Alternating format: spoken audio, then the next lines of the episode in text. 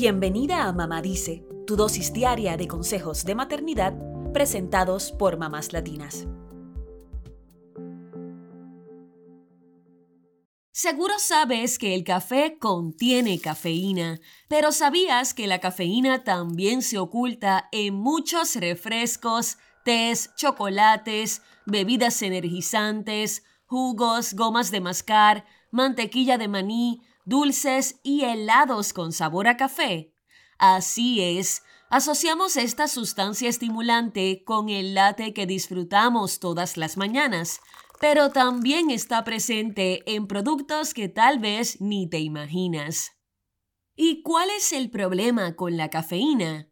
Bueno, no es una sustancia para nada inofensiva. De hecho, se considera una droga, ya que estimula el sistema nervioso central. Por eso, en el sitio web kidshealth.org se sugiere reducir al mínimo el consumo de cafeína en los niños, especialmente en los más pequeños. ¿Sabías que el consumo de cafeína podría interferir con el desarrollo regular de los niños? También puede provocar otras consecuencias a largo plazo para su salud, sobre todo en niños que tienen problemas de salud subyacentes, como presión arterial alta o trastornos de ansiedad. En pocas palabras, la cafeína no tiene valor nutricional y sí tiene muchos efectos que pueden impactar negativamente la salud.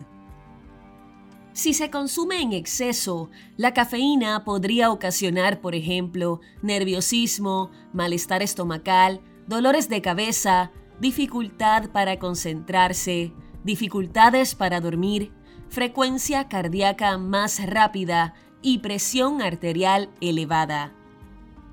En el caso de los niños pequeños, no es necesaria mucha cantidad de cafeína para producir estos efectos. Ahora bien, ¿es posible lograr que los niños no consuman cafeína? Por supuesto que sí.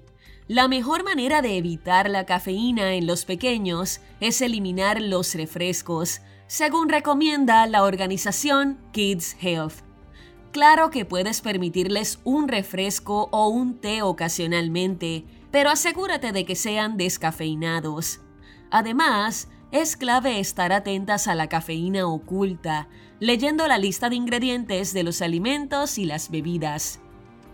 Ojo, si tu niño suele consumir cafeína, la mejor manera de reducir la ingesta es eliminarla lentamente.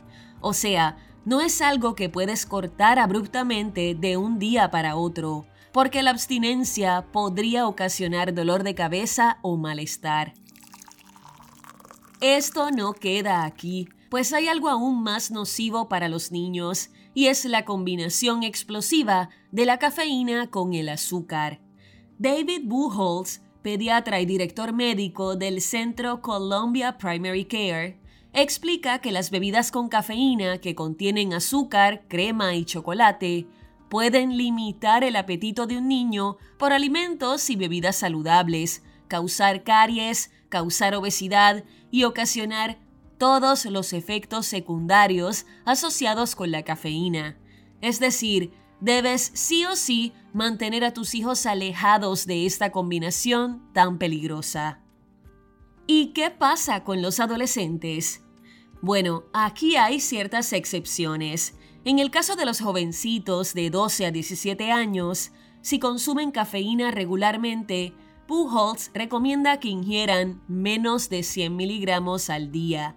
Esto se traduce a 8 onzas de café, o sea, una taza, nada más.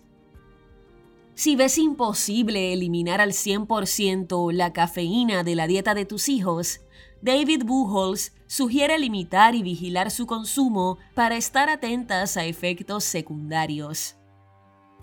Por último, si quieres evitar directamente que tus hijos consuman cafeína, empieza por ti misma. Recuerda que ellos nos imitan, por lo que si tú haces leves ajustes en tu alimentación, será más fácil que ellos sigan tus pasos. Entonces, ¿Qué tal si reemplazas el cafecito de todas las mañanas por uno descafeinado? ¿O por qué no eliminas el consumo de refresco o lo reemplazas por jugos naturales o agua? Hazlo por tu salud y la de tus hijos.